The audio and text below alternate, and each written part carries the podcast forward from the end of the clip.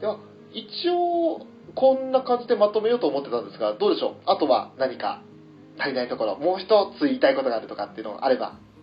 あー教習そう生でですあのーは皆さんなんか好きなセリフってなんかありますジョジョっていうとやっぱりなんかキャッチーなセリフ多いじゃないですか。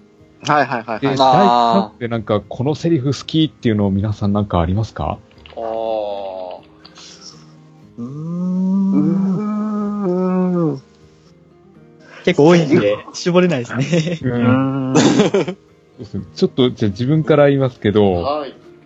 はい。これはあのー最初海のシーンなんですけど、うんうんジうョ、んジョ太郎が、あの、船長相手に釜かけるシーンなんですよ。はい。あの、はいはいはいスタンド使いに共通する見分け方を発見した。うんそれは、スタンド使いはタバコの煙を少しでも吸うとだな、鼻の頭に血管が浮き出る。こういう、ま絵が、こういう嘘を真顔でしれっと言う丈太郎がすっごい好きなんですうよ。ん。うーん、いいですね。うんああ、はいはいはい。あもちろん嘘なんだけど、みんな引っかかって、こう鼻の頭撫でるっていう、うんうこんうくだり好きですね。あの、平然と嘘をつく様って、ね、あの、ダービー戦でも、それもありましたよね。うん。うん。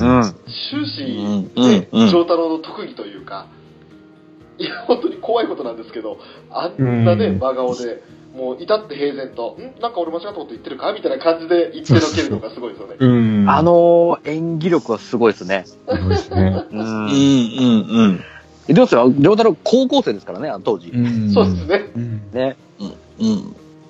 だからこれはあの、丈太郎の頭の良さを表す、ちょっとおもいいセリフだなって思うんですよ。あはいはいはいはいはい。あああ、うんうん。あ、なるほどなそうか、それが、その片鱗を見せてからのダービー戦だから余計あれですよね。う。うんん。あうんうん。あ、うわーさすがだな。それで言ったら、あの、名台詞というか、あの、アブドゥルが生きてた時の、やつは俺好きかな。あうんの、はいはいはいはいはいそれこそ亀尾戦かな。うん。うん。もう、ハベのアブドゥル、イエス、アイアンってやつが好きかな。あああはーいはいはい。うん。あれはね、あの、ポルナレフがもう本当にもうやられるんじゃないかっていう危ない状態だったところで、ね、あの、後ろから奇跡的な復活を遂げるじゃないですか。うんうんうんうんううん。んもちろんそれはポルナレフだけが知らなかっただけですけど、うん。うんうんでも、あはいあれはもう、ね、ポルナレフだけじゃなく逆に言えば視聴者、あの、読んでる人たち、読者も知らなかったわけですから、あそこになおね、アブドゥルの親父だと思ったわけだし、うん。ううんんうんうんうん確かそうれん。がアブドゥルご存本人だとはってね、あのイエス・アイ・アマしびれましたね。はいはいはいはうい。んうんうん。すげえな、みんな、いいセリフばっかり出してくるな。どうしよう、どうしよう、どうしよう。薄っぺらい、薄っぺらいぞ、俺、どうする、どうする。これね、セリフでも何でもないんですけど、はい。えーっと、擬音なんですけど、気温。はいはいはい。あのー、ボムギ。ボボムギの、ボムおむき。えーボムギは確かね、歌教員がチャリで、体、体当たりっつうか、最、一番最初。まだ敵の時代っすよ。歌教員が。一番最初の方ですかム違うっけうんそっか、あと、うん。階段通過から転げ落ちる時の音かなんかが、確かボムギなんですよね。あれ、グッパオンじゃなかったっけあれ、それグッパ音だっけか、どっちか、そう。にあった擬音で、なんだそれ、ボムギって思ボっムて。ギってなんだどう、どうやったらそんな擬音が出るんだと思 って。うんうんうん。うんうん。あ、のー、ま、もともといろんなね、擬音の表現、もっとね、古典的なの多々あったんですけど、ボムギだけがね、うん。ものすごうんくうん頭に残っちゃって、あああ。なんだこれっ ていう。からのいろいろ、メメ、メメターとかいろいろあるじゃないですか。ー、めめた。うあん。さまざまあるんですけうど、んボムギが一番刺さったのとね。うん。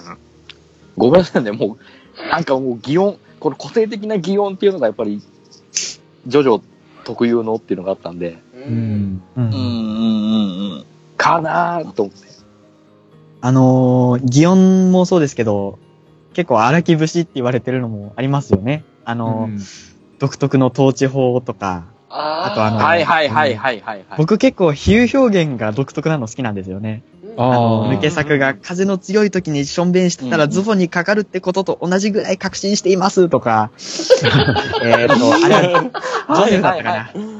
コーラを飲んだらゲップが出るってことぐらい確実じゃとか言ってるのに対して、歌教さすが歌教員は、うんその、何でしたっけ、エンジン音を聞いただけでブルドーザーだとわかるぐらいとか、いう比喩をしてるので、ちゃんと全部独特ではあるけど、キャラに沿ってるなっていうのが、すごい印象に残りましたね。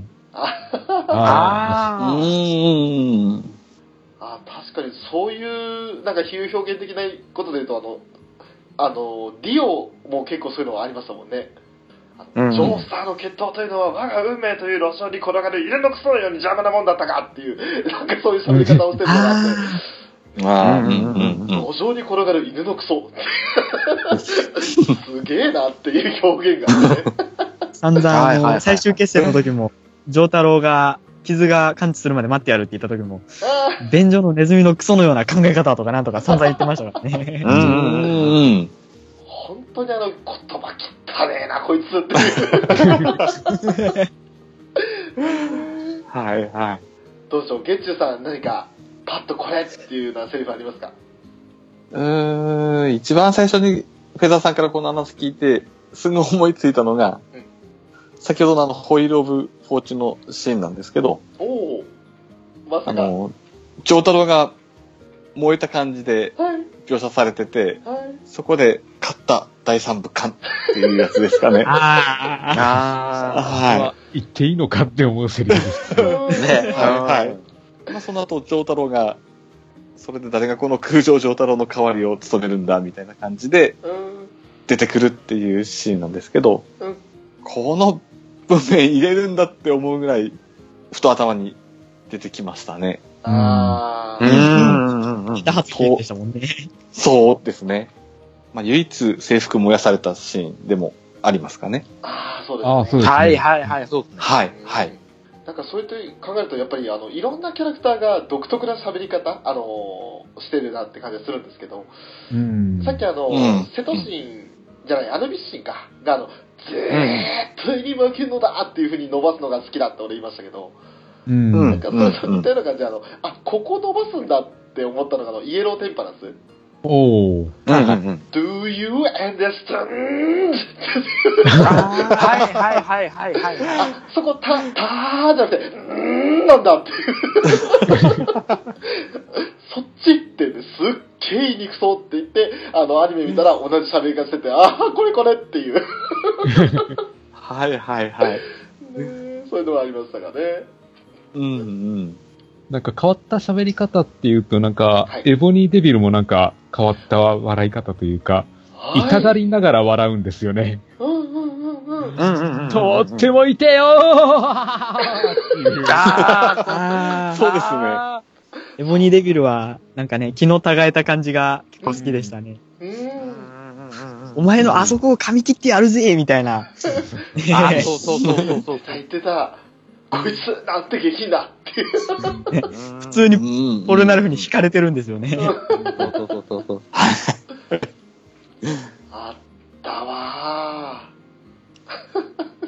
うん多分デーボさんもいっぱいおしゃべりしたいんだと思うんですよ。もともとは。したい人だと思うんですよー。。う。うんんあーデーボさん基本、基本喋らないじゃないですか。そうですねで喋すらないね。のボソボソ喋るけど。うんそれがやっぱり、その、スタンドに影響してあんなにね、おしゃべりなスタンドが うんできたんでしょうんう。ね。だから多分、ね、デーボさんにいっぱい話しかけてあげてください。うんね。そう考えると可愛いですね。そう、そう考えると可愛いでしょ。おしゃべりしたいんだよっていう。あと、なんか無駄に有名になったというか、ポルナレフの最後あの、リオと対峙した時のセリフ、うんうんうん。ねあの、うんありのまま今起こったことを話せ。何を言ってるかわかんねえと思うかってやつ。ねああーうんうんうんえあれは、なんか、長いのによく有名になってたというか、あの、一コマが結構出されて、なんかネタになってるなって感じがするんですよね。うん。はいはいはい。うん。俺は奴の前で階段を登っていると思ったらいつの間にか降りていた。何を言ってるか分からないと思うがっていうところ。はいはいはいはい。うん。うん。あれはなんか、見てみたら、要するに2チャンネルとかで取り上げられて、これが有名になったんですかね。みたいですね。ううーん。それまであんまり気にしなかったけど、 よう聞くな、このセリフっていう。ういんう感じですね。あと、そうですそういったところですかね。あ、うんごめん、あったわ。さっき言おうとしたやつ思い出しました。おあの、ディオのセリフですよ。うん。あの、はいはいこめかみに指突っ込んで。あ、最高に入ってやつだ はいはいはいーはあれ好きですね。 な、なじむ、なじむぞーって言いながら、なじむしって、最高に入ってるやつだーってやつだよ。実に馴染むぞ、ふはははは。そうそうそうそうそうそう。あれ好きですね。うん。あの、いろんなところで結構テンション上がって会話してた時も、その最高に入ってやつだは結構使い勝手が良くて、なんか普通にツイッターでやり取りしてるだけでも、かなりね、 やっちゃってるんで。いやー、なかなか楽しいセリフだなと思いますね。い。あと、一ついいですか、はい。えっと、ちょっとさっき似たような話が上がっちゃってたんで、ちょっとあれかなと思うんですけど、はいさっきのシチュエーションっていうくだりだと、結構皆さんが好きなシーンってことで、あの、戦闘シーンとかっていうのはよく挙げられてたんですけど、はい一番なんでしょう、鳥肌の立ったシーンっていう、あれでいくと、どこのシーンが出ますか鳥肌が立ったし、鳥肌。ああバニラアイスに、アブドゥルが一瞬で消されたシーンですかね。あーああのーそれまでずっと、連載中ずっと出てきたメインキャラなのうんに、うんうんあんなにあっさり消えるもんなんかっていう、ー。腕だけになっちゃいましたもんね。そうなんですよね。そうですね。ううん。アブドゥルなんだったら一回リタイアしたと思ったのにまた出てきたんで、んうんうん相当愛着あるキャラクターなんだろうなと思ってたんですけど、消えるときはそこまであっさり消されるんで、うんううんんうん。これ怖えって思ったんですよ。いやーやっあーぱ、あれはね、バニラアイスの脅威を出すには、インパクトとしては相当良かったですからね。うんめちゃくちゃこいつ強いっていうのが一瞬で分かりましたからね。ううんん。うん。アンプドルが一瞬でっていう。アブドゥルが、ね、やられちゃったくだりではまだ、バニラの能力はよくわかってないわけですけど、うんそうそうそう。その、はいはい。一応なんか、ディオが思わせぶりなことは言ってるんですけど、うんえただそこで一瞬でやられて、読者がは、はってなってるのに、追い打ちをかけるようにバニラが粉みじんになって死んだっていうのでようやく理解するんですよね。そううそそううそそううそそううそそうう。うん、うん、うん。もうまさかですよね。うん。うん。うん。あれをポルナレフにしてみても一瞬何が起きたかわかんないですよね。ねえ。あの一瞬はもそうう、ですえね。な、何っていう。うん。ううんん。この、何こザの腕ワ何ールってドいう。うん。ワールドで時止められて、気がついたらやられてるのとはまた違った恐怖もね。うん。そううん。うん。あれは怖い。う。うんん。わかる。あれ、炎もなんか異常なかったんですよ。なんかあの、そうそうそうそう。探知機もですよね全く異常がなかったんですよね。はいうんはい。それで一瞬ですもんね、後ろから。そうそうそはいはいあはの、い。左手を壁につけて、で、んって思って、この左手をずらして、このメッセージを見て、お前が振り向いた時には、振り向いたらお前の死だみたいな。あーそうそうそうそうそうそうありましたねそうそうそうはいはいはい。お前はの続きが指でそ隠れてるんですよ。そううんあれはね、4コマぐらいかけて、あの、アブズルの緊張感と表していくじゃないですか。あうんれがなかなかもうう、ん戦慄ものでしたね。うん。そうか、鳥肌が立ったシーン、確かに、あそあ。う鳥肌立ちましたね。立ちますね。う。うんなんだろう、そういうなんか恐怖とかの鳥肌もあるし、あとなんかかっこいいって感じの鳥肌の立つシーンもあるじゃないですか。う。ああ。ん。うん。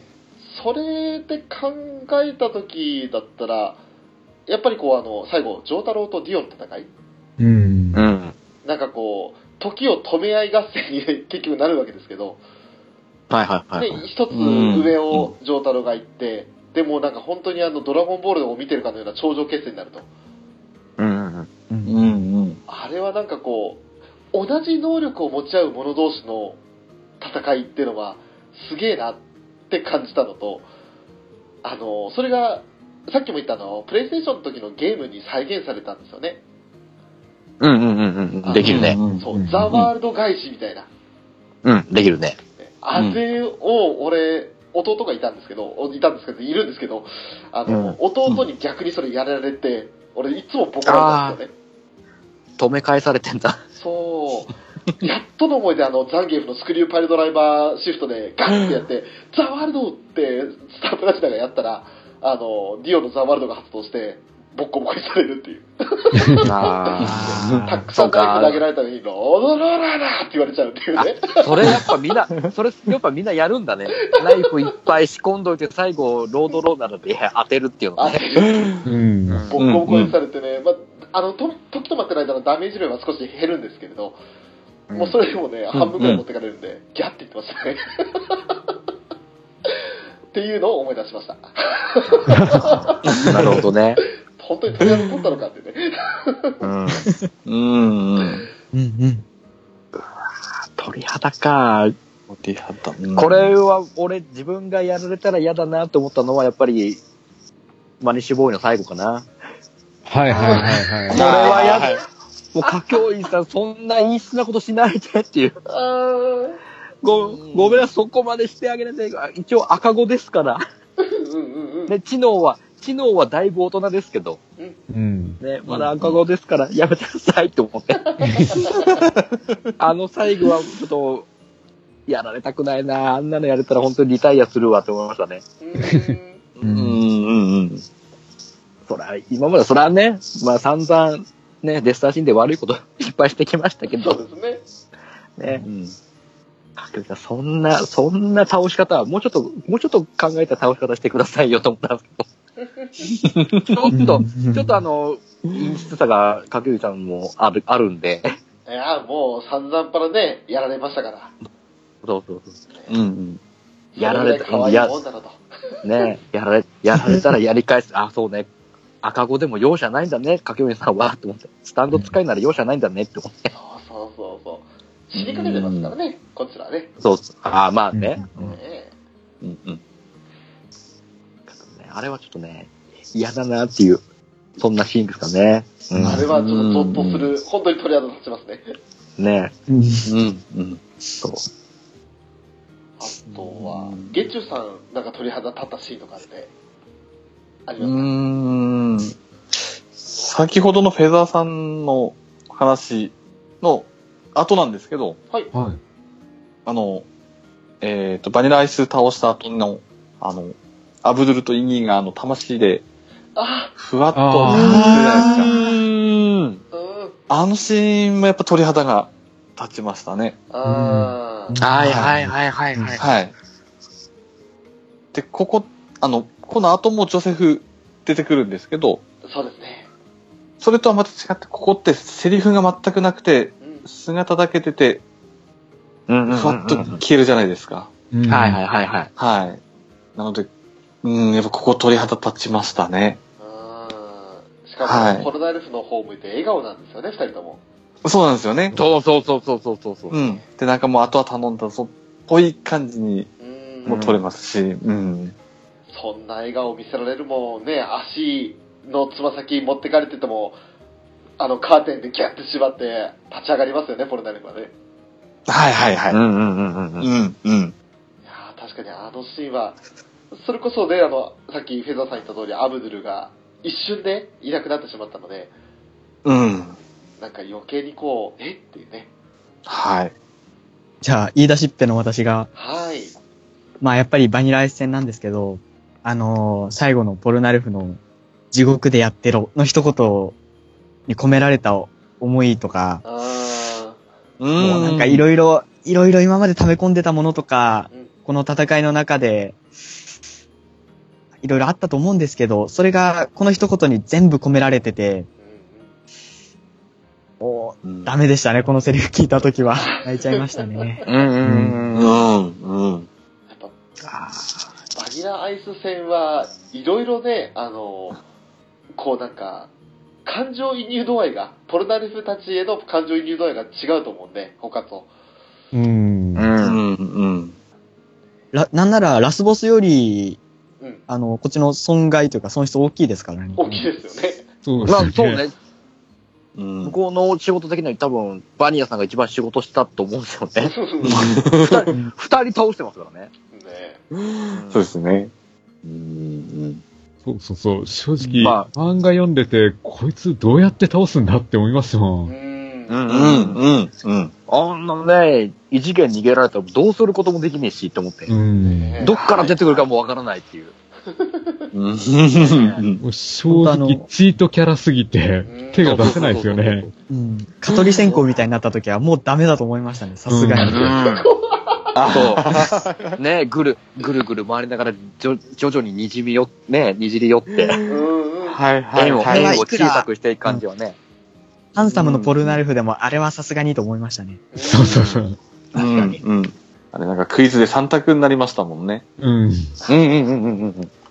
はでもあの見える形でそうぐるぐるぐるぐるこう狭まってくるのとあと本当に見えない時があったじゃないですか最初の頃い。うん、うん、うん。急に壁吹っ飛ぶとか、あ、うんはい、はい、はい、はい。おあっちも怖いなと思うんですよね、うんそうね、うんしかもうん。バニラアイス自身はどう攻撃してるかわからないっていう、そうそうそえうん何うんそれ超怖いんですけどっていうそれはありましたねだからバニラアイスやっぱり俺あの最初好きなキャラであげましたけどいいんですよ強さもそうだし気違いさもそうだしうん。う。うん、うん。もうまあ最もそうね恐ろしい敵っていうね。いろいろな部分が振り切れてるからね、彼はう。んうん。あとあの、館の入り口で待ち伏せしてたじゃないですか。あ、うん、うん、うんうん。はい、はい。た、だ、俺が今、ポルナレフが、俺が今行くのは、館から出ることじゃなくて、アブドゥルの仇を取ることだ。アブドゥルが、ね、せっかく作ってくれた俺が生きるチャンスを無駄にしないことだって言って、切り返して、また、中に入っねて、場所を変えるために2階に移動したっていうのもまた熱かったですね、あそこうも。ん、うん、うん。うん。はい、はい。ポルナレフだったら出口に来ると思ったんだからっていう風に言って、また追っかけるんですよね。うん。ううんん、うん、うん。そうだ、あったなすげえ、バニラアイスさん、すげえなそう考えいると。やー、そう考えると、本当なんか、そうね、見せ場満載だからね。ねえうん、あ、今、そういえば、あのー一つだけ、あのーアブドゥルがね、意外と面白いセリフ言ってるんだなってのを見つけちゃったんですけど、はあいのーこれ、いつかないつのセリフかわかんないですが、これは私のイメージじゃないトイレでの災難はポルナレフの役だっていう、 ああ、マライアじゃないですマライアだね、うんうんうん。うんうんうんそうだ、あの、トイレでね、あのー、磁石で引っ張られちゃって、女性たちのスカートをみんなバッバッバッってやった時に、うん それ言ったんだっけトイレの鍵が引っ張られて、スココココって全部開いちゃうんですよね。ですよか。そうね。そそうう。はいはいはいはい。ああ、はい、はい。だ、そうだ。で、女性スはまたあの、おばあちゃんに、うん朝、そうそうそうそうそう。殿方こんなところまでって言われちゃうって いう。で、結局ね、最後は、そう、これ、これこそがモハメド・アブドゥルのイメージって、ね言ってますからね。そうだそうだ。ねうん、うん。アブドゥルはね、意外とこうなんか、自分の 天才としたみたいな味方を陥れるっていうね。うんいや、その後のシーンで、なんだろう、ジョセフの股間に顔をくっつけてるアブドゥルの姿がもう本当にかわいそうでかわいそうで、あ、そうだ。ああ、あれを目撃されたらもう終わりですよ。そうあれですね。いやー、そうだ。あれはかわいそうだった。そういう趣味じゃないのに、だんだん野獣、馬が集まってきてね。ああ、そうだそうだ。やめろ、見るんじゃない、来るなって言ったら、うわ、いっぱい来たですもんね。 そうだ、そうだ。あれはね、うん、ちょっとやばいな。うん。今回の3部だけに限定したので、まだ実はね、さっきのあの、ジョセフの話じゃないですけど、実は2部のこういうことがあったから3部でこういう風になってるよねってこともきっとあると思うんですよ。ああ、うん、うん、うん。登場キャラクターの性格とかもそうですし。うん。はい、はい。だからこう、全体を通して話していくと、またね、もうちょっと3部の中だけでも、これも、こうだったからこう良かったよねとか、それこそ、上太郎なんか4部、そして6部というふうに繋がっていくと、うんうんあの、うんまたその、さっきの、ね、ゲームの佳境院じゃないですけど、大人になったなっていうのが出てくるじゃないですか。うん。うん、そうですね。また新しい、ね、上太郎の魅力が増すと思うんで、そういったところもね、あの、話していけるといいんでしょうけど、今回はそれをできずに、その3部限定にしちゃったんで、うん、うん。また今度ね、あの、時間取れたら、それこそ、今アニメーションやったのは4部までですかそうでそうすだね。ね。そうですねね。はい、はい。だから、一応アニメカメラでアニメーションされてるってところで、4部の話とか、あるいは1部、2部の話なんかもできたら面白いんじゃないかなと思いますけれど。うん。うんうん、うん、うん。はい、はい。はい。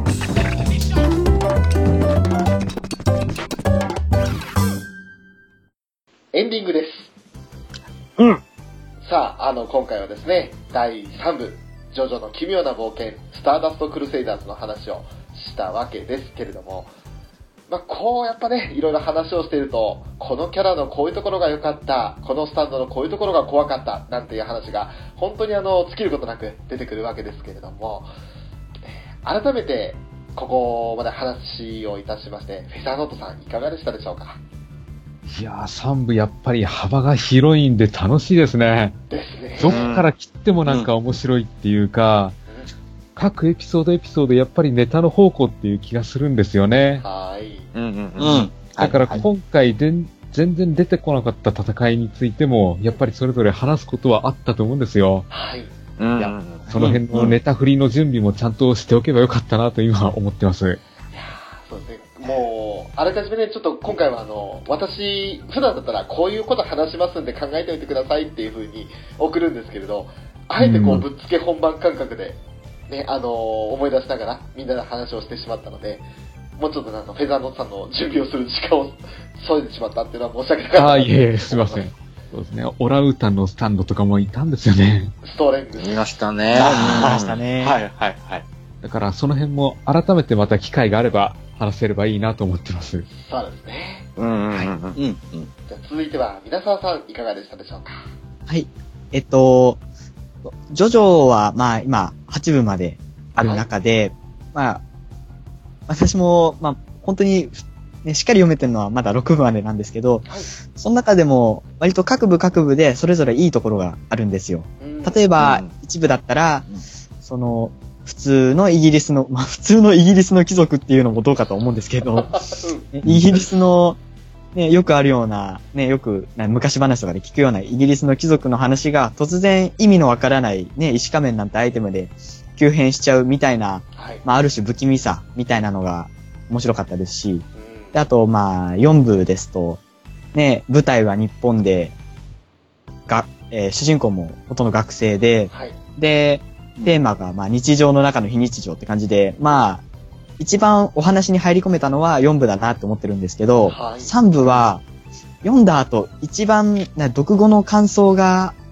一番すがすがしいっていうのは、僕3部だなって思うんですよね。ああの、うんうん1部、2部って、うん続いてた因縁が100年越しに解決したというか終止符、ピリオドが打たれたっていうのもめちゃくちゃ熱い展開ですし、ー、で、今まで、ね、あの、みんなで お話ししたように、それぞれ、何でしょう、主人公たちの成長とか、はいしっかり描かれてるので、うんうんやっぱり読ん読んだ後に一番こ心地いいというか、いい気分になった、後味が良かったのは3部っていうことで、それを、ね、皆さんと、そう、なんでしょう、この敵が下水とか、そういう細かいところまでお話できたのが非常に楽しかったです。あと、自分がどれだけ書くように好きなのか再確認できました。ありがとうございました。おーじゃあ続いては、ゲッチュさん、いかがでしたでしょうか。えー、そうですね。まさか、ジョジョの回で私、読んでいただけるとは思ってなかったの で、本当非常にありがとうございます。で、そうですね。まあ、他にも、まあ、4部、5部あるんですけど、はい。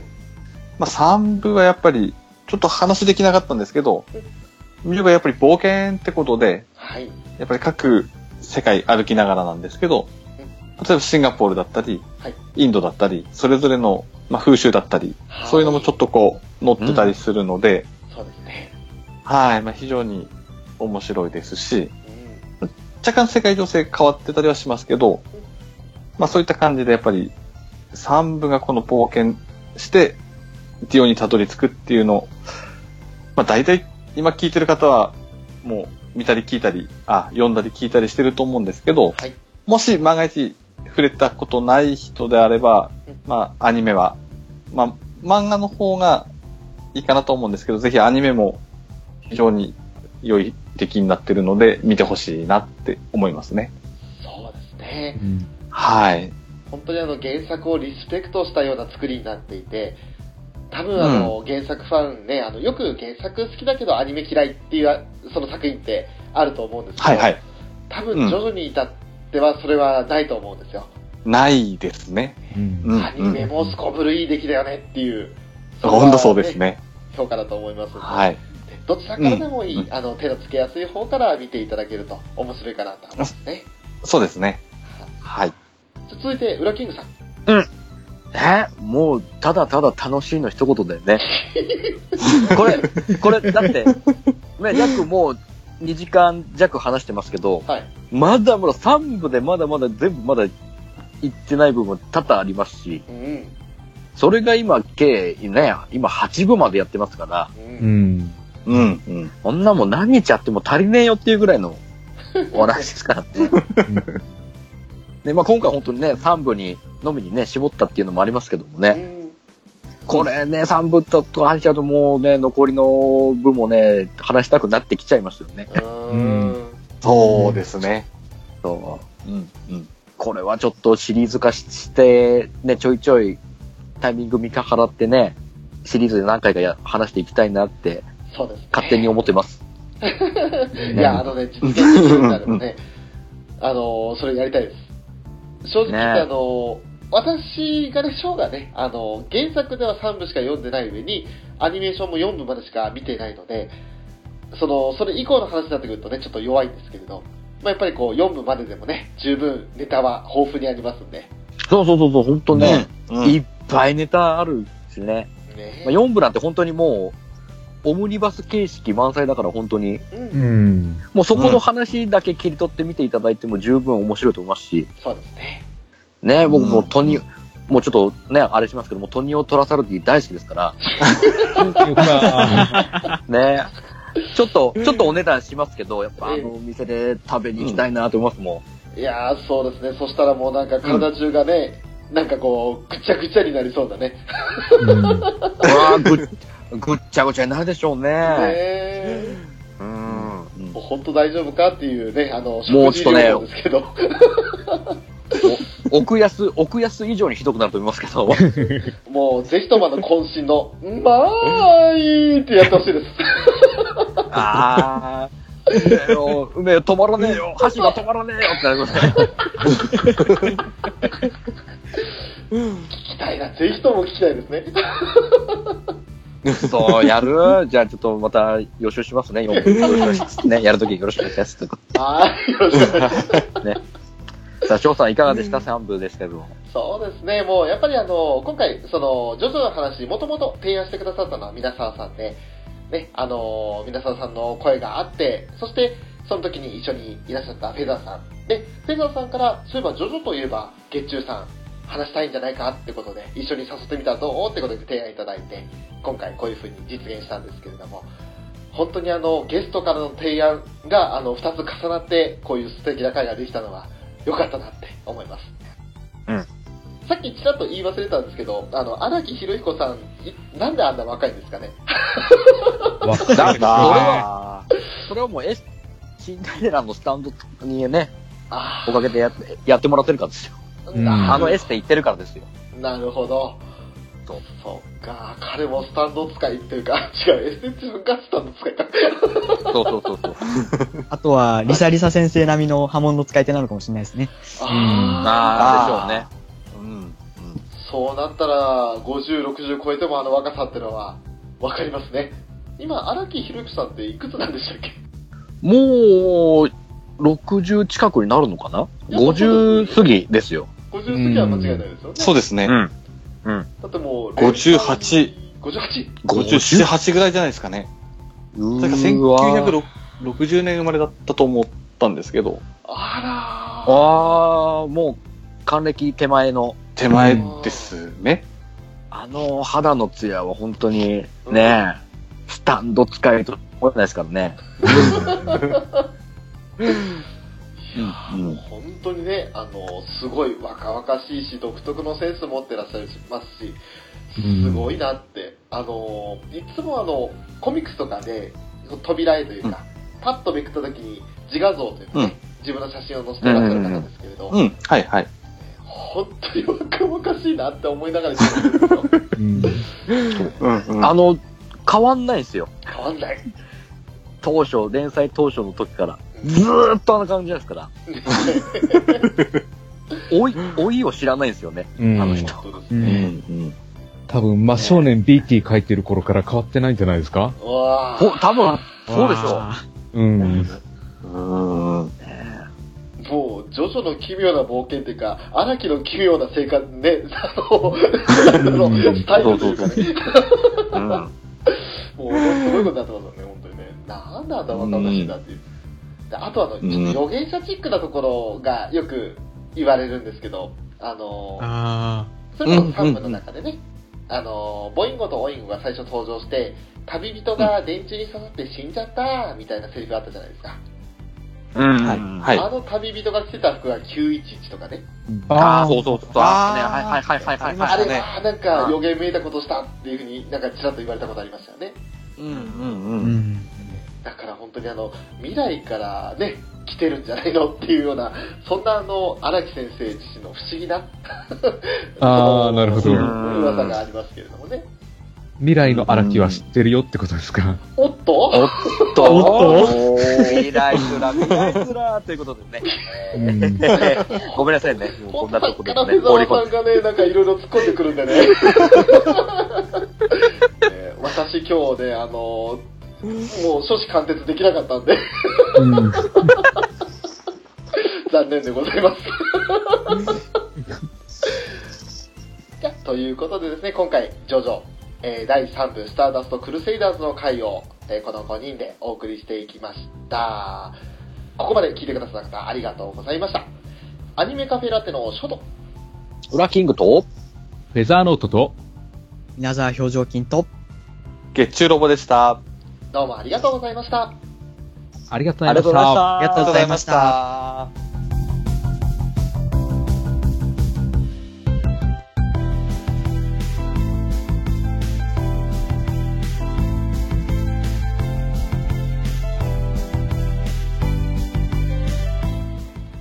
はい、ということで、ありがとうございまあーありがとうございましたありがとうございましありがたとう。ございました。いやこれで良かったのかなっていうのもあるんですよ ね。やっぱりジョジョを好きな人いっぱいいるじゃないですかす。。えーそうなんですよね。うん、うん、うん。なんかちょっと浅いかな、これじゃ浅いかなとかちょっと心配してるんですよね。うーん。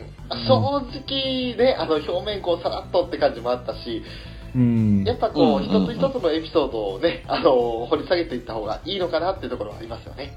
いや、正直バニラアイスでここまで話が出てくるとは思わなかったですね。いやー、ちょっと、あんなにね、あの戦いに取れ高あると思ってなかったんでね。う。うんん。うん意外とみんなやっぱ好きだったんだなっていうみんねな。好きだったんですね。うん。いやー、もあいつう、もうもうもううだ。からね。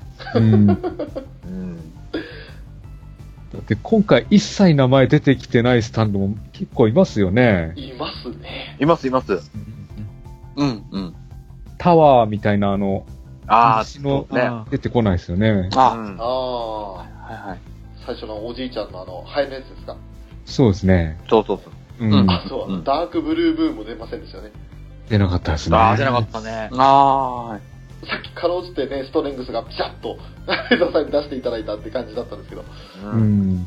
ーうん、うん。あと、ジェイ・ガイルの旦那って言ったけど、ハングドアも出ませんでしたもんね。ハングドア出さなかったね。ああそうですね。あ、か、そうしてみると結構漏らしてるな。うーん。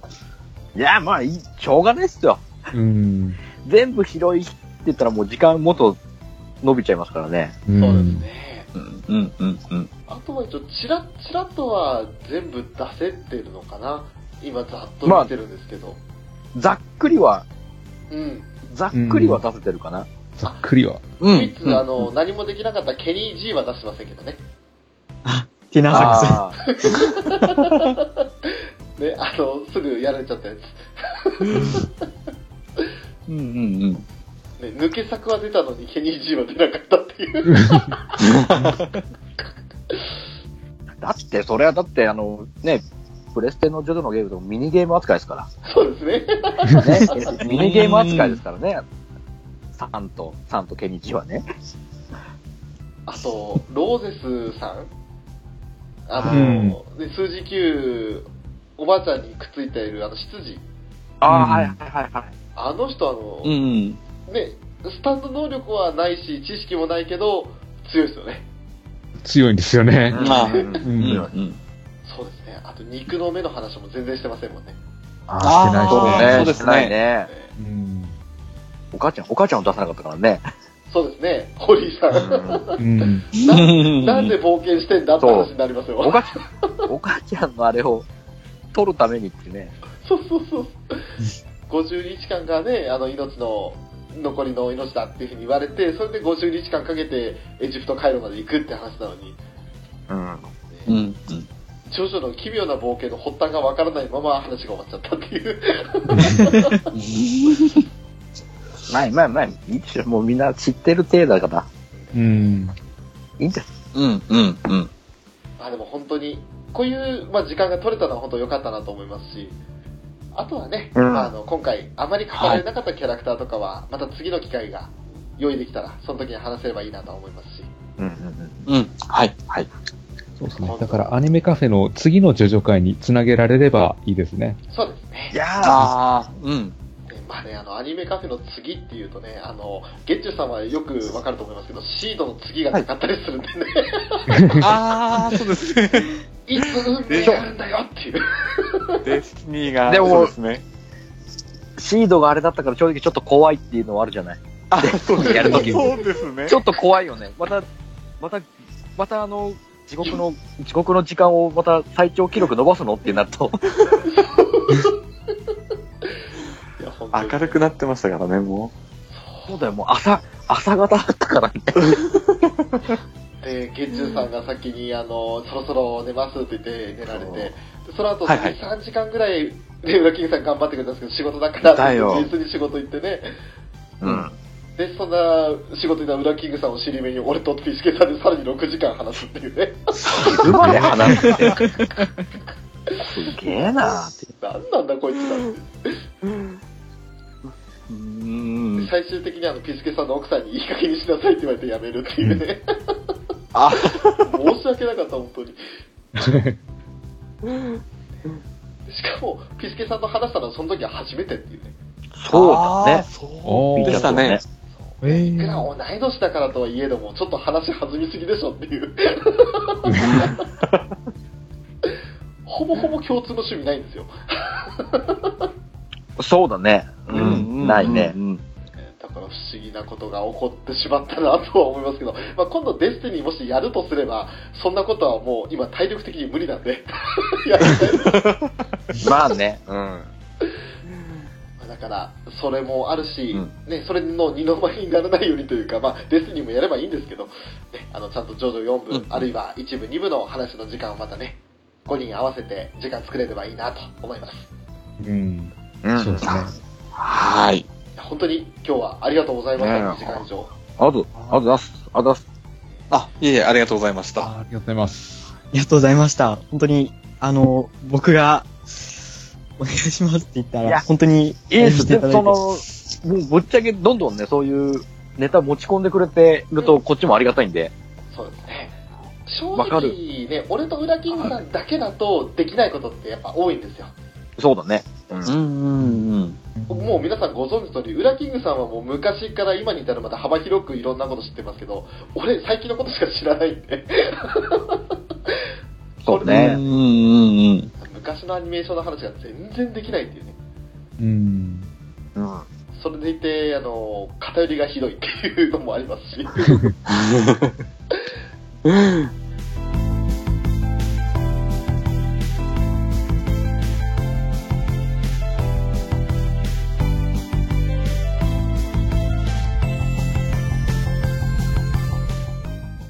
こうやって人となんかアニメ作品を話すっていうんじゃなくて、人と話をするっていうのが好きなんで、うん。だからあの、一人喋りポッドキャストっていうのができないんだと思うんですよ。ああ。はいはいはいはい。うんやりたいとは思うんですけど、やっぱり一人喋りっていうのだとちょっと寂しいんですよね。そうですね。ああ、うんははいい。わかりだまから、うん。答えてくれる相手が欲しいんですよね。うす。んレスポンスがないと、ちょっとなんかこっちもテンション上がんないですもんね。そうなんですよ。うん は、何言ってんのとか、そんな感じの反応でもいいけど、そうそうそう何でもいいから答えてほしいんですよね。わかりますね。うん。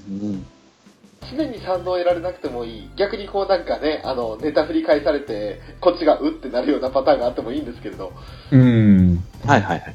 それでもこうなんか一緒に笑っていられる、話し合えるっていうのは貴重ですよね。そうなんですよね。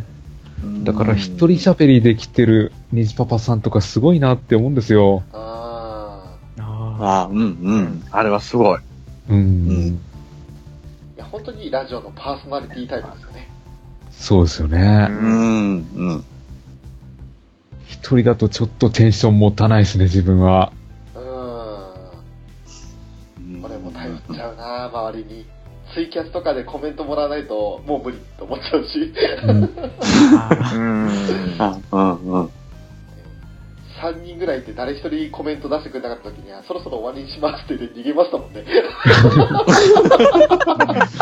仕方がねない。頑張れよ、頑張れよ。やっぱりなんか反応欲しいんですよね。欲しいですね。わかる。うんうん。うん。で、ウラキングさんも、ねえ、どうすんのっていうふうに、で、ウラ、ウラキングダムではずっと言ってますもんね。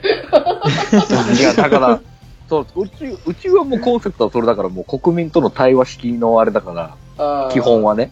そう。まあ別に俺が一人ただ言いたいこと言ってもいいけど、うんうん。うんでも、大抵それなの無視して、ね、自国民は言いたいこと言ってくるから。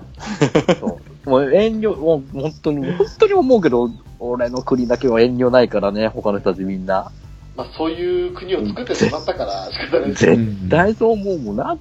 なんかね、やっぱね、うん。辛辣なんですよ。うちの国だけ。そうなんかみんな強気なんですよね。強気、強気って言い方も変ですけど。でもね、ウラキングさんだから、ね、言えるんですよ、きっと。うん。あ、こいつじゃもう何言ってもいいだろうなっていうようなね。 多分笑って返してくれるだろうなっていう。そういうのがあるんですよ。いい意味での遠慮のなさというか。まあ、まあ、楽しんでもらえてるならいいですけうど、ん、楽しいっすよ。ね。うん。楽しんでもらえてるなら。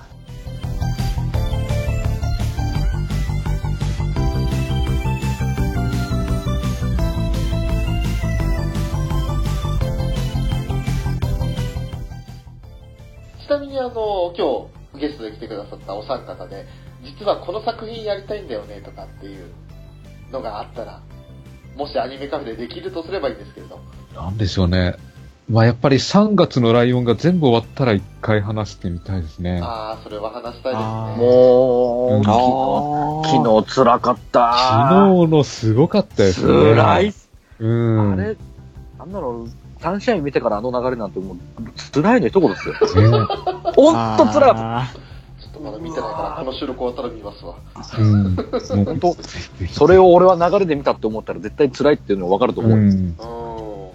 結構ショックでかいですよ、昨日の回は。昨日はかなりね、パンチ効いてましたよ。ちなみに、皆沢さんも月中さんもご覧になってますかーあー、え見っと、て僕ないですは、ね。うん一応、録画してるんですけど、とりあえず、全部放送終わって、取りだめが全部なってから見ようかなってあ、まとめてみようかなって。お一気見で。おー。結構あの、うん、こ心に来る作品なんで、まとめてみたいなっていうのは、うん。ああうー、ん。それはあるかもね。そうです。そううんいいやもっぱりあの、のだと思う3月のライオンは普段アニメ見ない人にも勧められますね。ああ、うんうんそうですねうん。ああ。本当になんか人間ドラマをアニメーションにしたよっていうだけなんで。うん。ああ。はい、はい。そうそうそう。だから、あの、実写映画にもなったんですけど、実写の方もすごく人気あるんですよ。そうですね。やっぱり、おもーともとのドラマの方がしっかりした話なんで、うん。実写にしてもあんまり違和感ないんですよね。 そうですよ。うんどっかの鋼の錬金術した、もう、ゴニョゴニョゴニョゴニョ。あどっかのジョジョ第4部、ゴニョゴニョゴニョ。大丈夫。まだパート1ですから。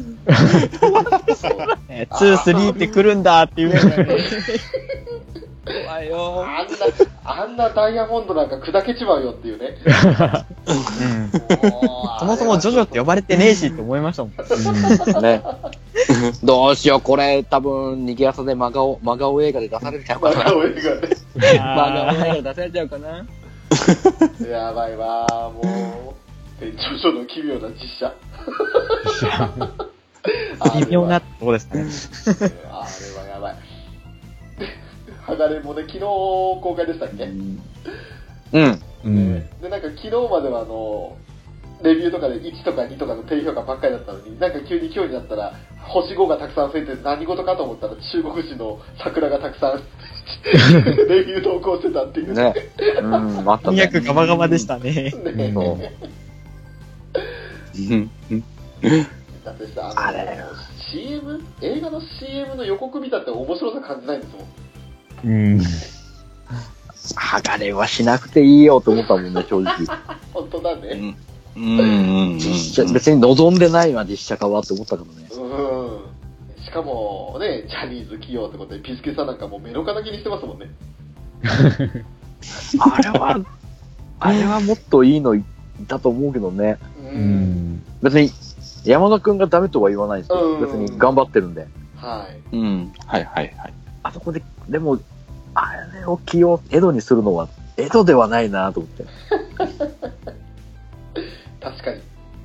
うん、うん。いやいや、まあ、その辺はね、あの、文句言い出すはきりないんですけれど も。うん。うん。えあれって一応完結、完結されるあれなんですか剥がれて。完結するもクソもないよね。あんうな、ん。ストーリー長すぎるし、深すぎるから。う。うんん、2時間からの映画はまず無理でしょうし、どこ、どこの話を出すのって話じゃん。ですね。でも、ホモンクロスとかも出るから、うん、ね、中途半端なところなんだろうね。そうでしょうね。 うん。第う五ん、第五研究所第五研究所とか。その辺をちょっと知るためだけに、一応見て、じゃあ、逃げ屋さんのは真顔会に行きますかみたいな、 そういう感じですか。 だからそう。そっちのネタのために見るっていう手もあるけどね。うんそういうのもあえてあげますアニメカフェで。えまあ真顔会けどうん。なんかそうかい。でも、でももう、割と、あげ、割とあげたじゃん。王様ゲームとかさ、あげあたし、あ、あげたじゃん。あ、そうだね。あ、王様ゲームの時やってあれです。ね、迷迷いがもさ、あの飛ばっちでくるかって感じだけ ど、そうですね。そう。しかもネタ振ったのが俺っていう。うん。まあね。まあまあまあね。王様ゲームはね、本当にもうね、真顔だったからね。あのー、うん真顔アニメ、僕が、まあ、あんまりアニメ見、数見たわけじゃないですけど、これは真顔だわってなったのだと、ディバインゲートですね。おー。おーあれは真顔でした。うーん。あれ、スマホゲーム原作のアニメだったら結構、そうそうそうそう。ね、二つうんまあ二つに分かれますよね。うん。うんうんで完結はしないだろうなって割り切ってたんですけど、さすがにあれはって感じでしたね。あうー。ん。うーん。